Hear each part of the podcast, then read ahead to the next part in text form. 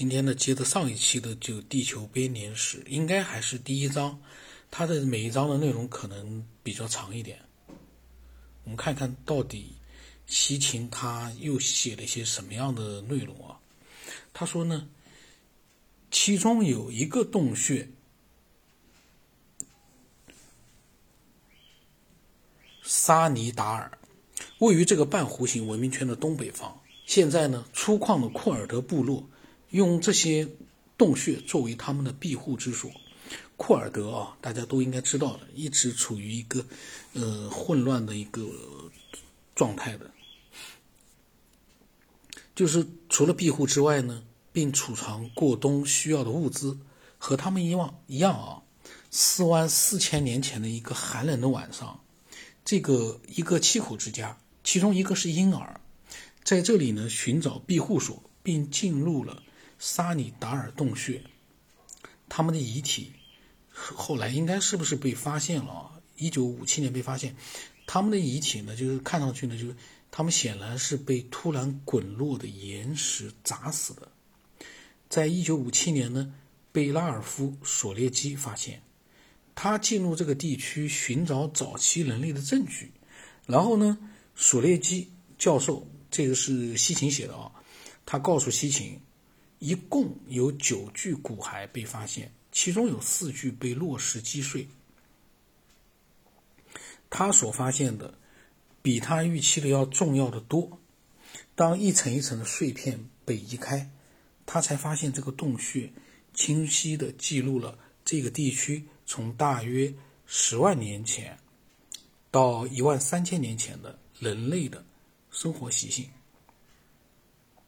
这些记录所显示的内容，就像洞穴本身一样，令人吃惊。人类文化并不是在进步，而是在退步。这个，我们看看他怎么写的啊？然后他解释了一下，人类文化并不是在进步，而是在退步的意思，就是将某个确定值作为标准，每代人都显示出。他们在生活当中的开化及文明程度在一标准之上，并没有进步，反而有所倒退。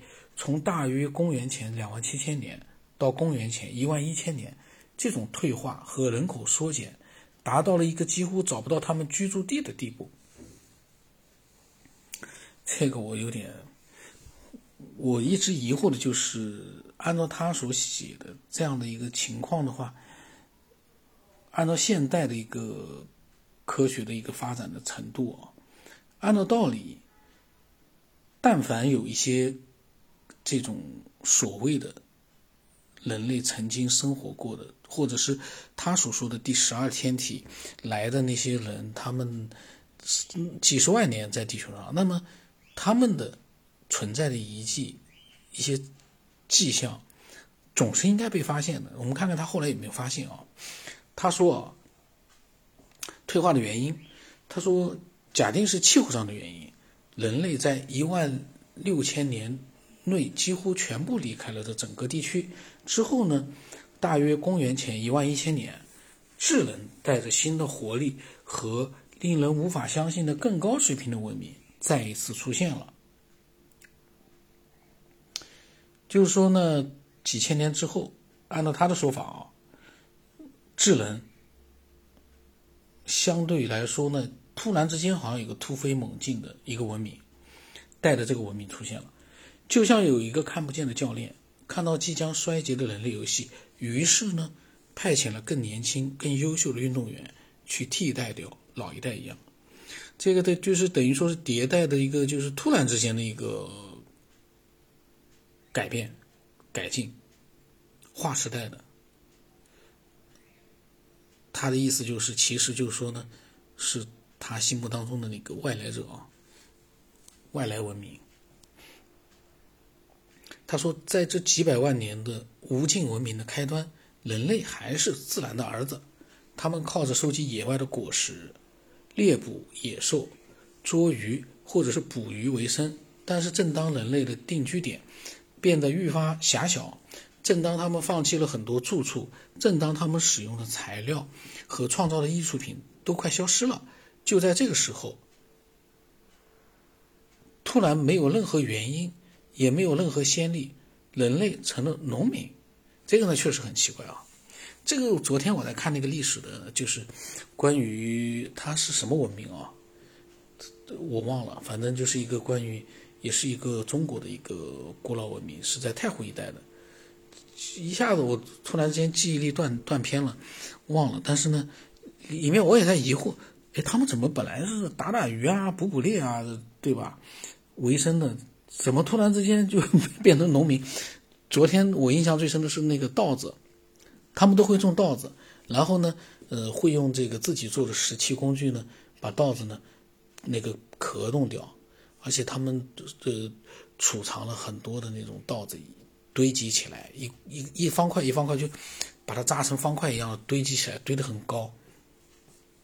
我就在想，他们怎么突然就像他刚才这个里面的疑惑一样，怎么就突然人类变成了农民了呢？真的很神奇啊，而且是。这个变是一个规模化的，成规模的，那个农田就就就一块一块的就出来了。稻子呢用工具跟犁地，然后呢种进去，这特别的就是说意外。所以他这么写我特有感觉，因为昨天我也有这样的想法。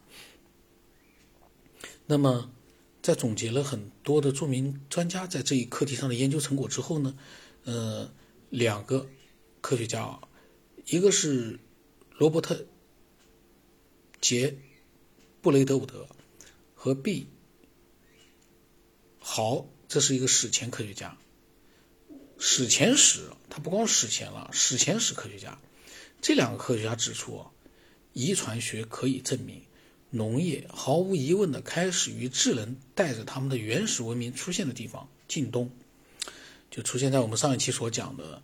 呃，伊朗啊、伊拉克、以色列啊、叙利亚，就那块地方，现在丝毫不用怀疑。他们他说，这是西秦说的，农业就是从近东的山脉和高地这个弧形当中传遍世界的。然后呢，用放射性碳来测定年龄和植物基因，许多来自不同科学领域的学者都认同人类最初的耕作对象是小麦和大麦，可能是通过驯化野生的。二粒麦品种得到的。现在假设人类的确是经过了一个渐进的过程，教会了自己如何驯化、栽种并耕作野生植物。但是学者们仍然为大量的能满足人类生存的基本的植物和谷类不断的走出近东而困惑。其实这里面有着各种各样的一个疑问，就包括了这样的一些供给他们。食物的这种植物啊，他们是怎么去发现并且是大规模的种植？这很神奇。原来你看他们是狩猎啊、打鱼啊这种这样子去维生的，突然之间变成了一个农业社会，都变成农民了，确实很奇怪。然后这里面包括了很多的植物，黑麦、小麦之类的，亚麻还可以。这亚麻是提供纤维和食食物用食用油。还有能够结果的灌木和树，这些有用的物种都在快速的被继承。然后每个例子都表明，这些在近东驯化的植物，比他们到达欧洲要早了一千年以上。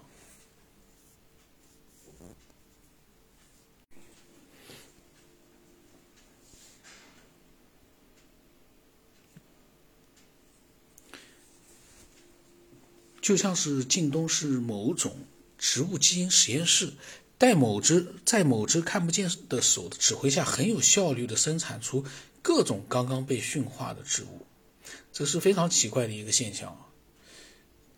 那是在多少年前了？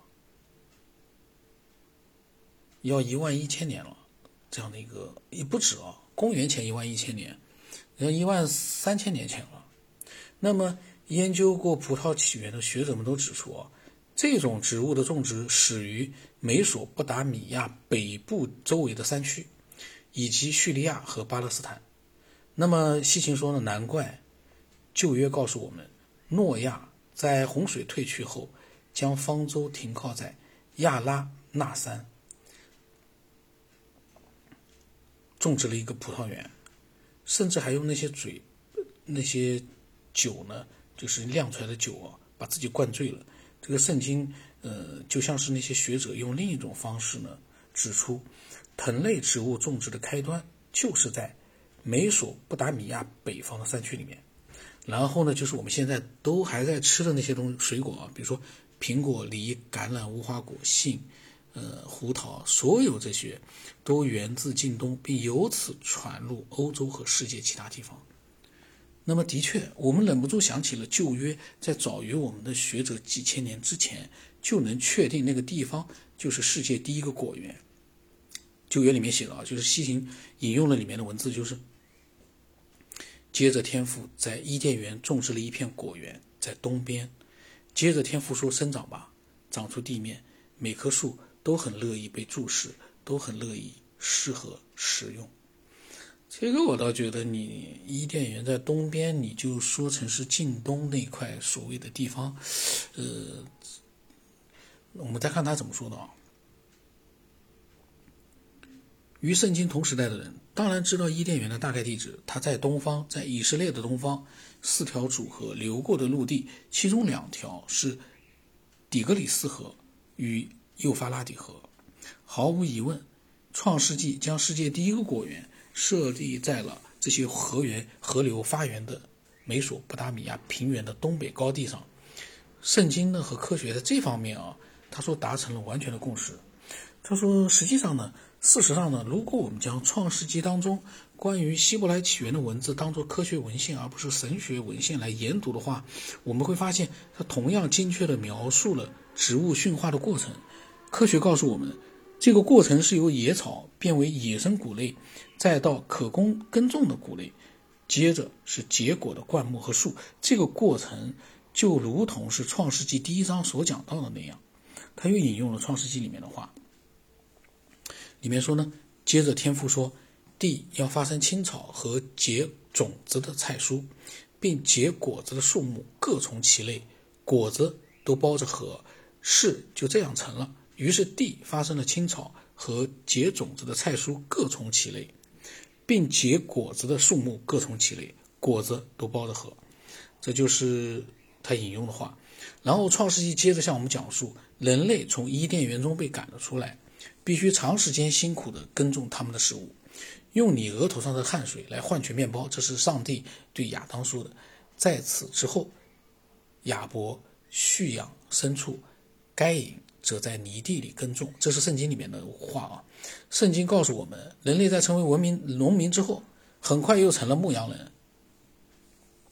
那么西廷说呢，学者们对圣经中记载这些事件十分认同，分析过大量动物驯化理论的。F1 佐伊纳在其动物驯养当中认为，人类不可能在社会组织还未达到一定规模的前提下就把动物们关起来或者驯化。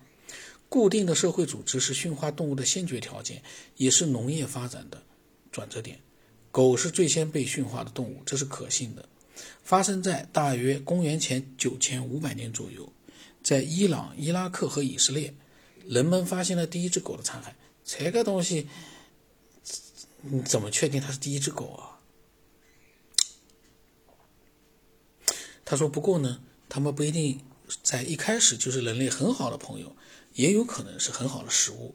羊是几乎在同一时间被驯化的，沙尼达尔洞穴中就有公元前九千年的羊脂残骸，并显示出有大量的羊被变成了食物和皮革。”山羊也是奶的提供源，但很快也被驯化了。还有猪以及带角的牛和五角牛，都接着被驯化了。在每一个例子当中，驯化都开始于近东。啊，被西秦这么一写，我感觉吧，好像还弄得还挺神奇的。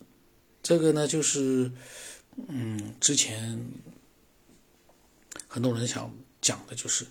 他们对圣经啊，一些基督教徒啊，对圣经的一些理解，但是呢，西秦很明显，呃，他并不是说要去讲述圣经里面的呃内容给大家听，他是呢，呃，引用了里面的一些语言，来跟呃我们所目前所观察到的一些实例的证据呢，呃，包括他自己的一些逻辑思维呢，来去探究他所谓的第十二星体天体来到地球。这样的一些外来文明，呃，给我们和我们人类的文明的起源之间的一些联络，这是西秦所要研究的。我觉得，那么他说，人类发展中的一次巨变发生于大约公元前一万一千年，在近东。这个那个呢，就是他括号里面又写了一个两千年之后呢，欧洲也发生了，也就是说，公元前一万一千年的两千年之后，就的公元前九千年也发生了，就是旧石器时代结束了，一个新时代开始了。学者们称它为中石器时代。他说这个名字是恰当的，因为他提到人类的主要工具还是石头，他们在山区的住所仍然是石头组成的。这使他们的社会处于石墙的保护下，他们的第一个农业用具镰刀也是石头做的。这个昨天我在看我我那个纪录片啊，太湖流域的那个文化呢，那个文明啊，那个文明的名字我一下子真的想不起来了。他们全部是石头做的，镰刀啊，还有犁，嗯，耕地用的犁，包括各种器具都是石头做的，非常的精致。也就是说，我说句实话。那些几千上万年前的这些工具啊，我们现在人都很难做得出来，但是他们做出来了。